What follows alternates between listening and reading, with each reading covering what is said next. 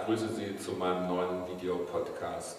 In diesen Tagen kriegen wir Nachrichten von türkischen Luftangriffen auf Gebiete im Nordirak. Das bringt uns erneut zu der Frage des Schicksals der Kurden. Es gibt über 30 Millionen Kurden, die größte Zahl von ihnen in der Türkei, aber auch welche in Syrien, in Iran und Irak. In den 70er Jahren sind äh, Extremisten zusammengetreten zu der äh, Arbeiterpartei Kurdistans, äh, der PKK, die illegal versucht hat, einen kurdischen Staat zu errichten auf dem Gebiet der Türkei. In den 80er und 90er Jahren gab es blutige Auseinandersetzungen mit mehr als 30.000 äh, Todesopfern. Zwischen 1999 und 2004 gab es so etwas wie einen Waffenstillstand. Danach sind die Kämpfe aber wieder losgegangen, vor allen Dingen eben durch Grenzüberschreitungen von PKK-Gruppen, die ihren Unterschlupf und ihren Schutz in den Kandilbergen im Norden des Irak gefunden haben und eben über die Grenze gehen und dann entweder türkische Soldatengruppen oder auch Dörfer angreifen.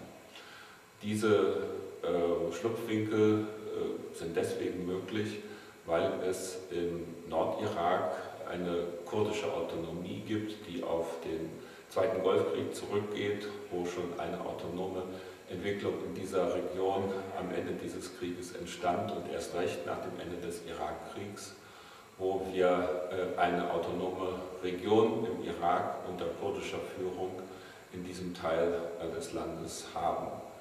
Und hier können sich ganz offensichtlich die PKK-Kämpfer frei bewegen. Seit Januar hat es über 200 Tote auf dem Gebiet der Türkei durch solche Angriffe gegeben, über 100 davon türkische Soldaten. Man kann sich vorstellen, was das für eine Debatte in der Türkei gegeben hat. Ein sehr großer Druck auf die türkische Regierung, hier jetzt etwas dagegen zu tun. Und am 17. Oktober hat das türkische Parlament eine Art Vorratsbeschluss äh, gefasst, dass die Regierung ermächtigt ist, äh, mit militärischen Kräften in den Nordirak zu gehen, um dort die Angreifer äh, auszuschalten. Vier Tage später, am letzten Sonntag, hat es äh, die Antwort gegeben, wieder ein Angriff auf türkische Einheiten mit zwölf Toten und es sollen auch acht türkische Soldaten verschleppt worden sein. Der Druck ist also größer geworden und jetzt fangen erste Luftangriffe auf die Stellung der PKK in, den, in der Bergregion des Nordirak statt. Das ist eine große Herausforderung für die internationale Politik. Besonders gefragt ist natürlich äh, einerseits der Irak, die irakische Führung, aber auch die Vereinigten Staaten, die hier die Gesamtverantwortung tragen.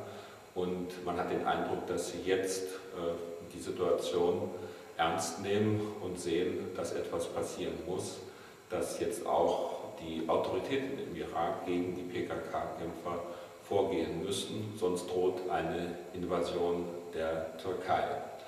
Es gibt schon 100.000 Soldaten an der Grenze konzentriert.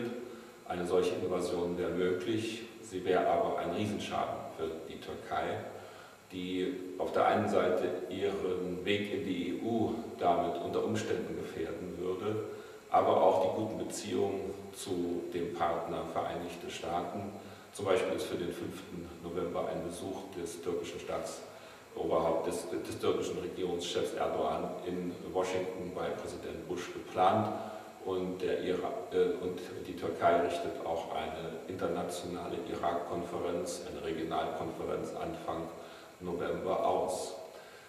Von Deutschland aus haben wir ein großes Interesse zur Deeskalation, zur Beruhigung der Lage und versuchen auf unsere türkischen Freunde und Partner einzuwirken, sich nicht provozieren zu lassen. Denn am Ende würde die PKK der Gewinner sein. Sie könnten damit rechnen, dass es eine allkurdische äh, Solidarität geben würde, falls sie Opfer einer solchen Invasion würden. Also ist es höchste Zeit zu handeln. Vielen Dank für Ihre Aufmerksamkeit.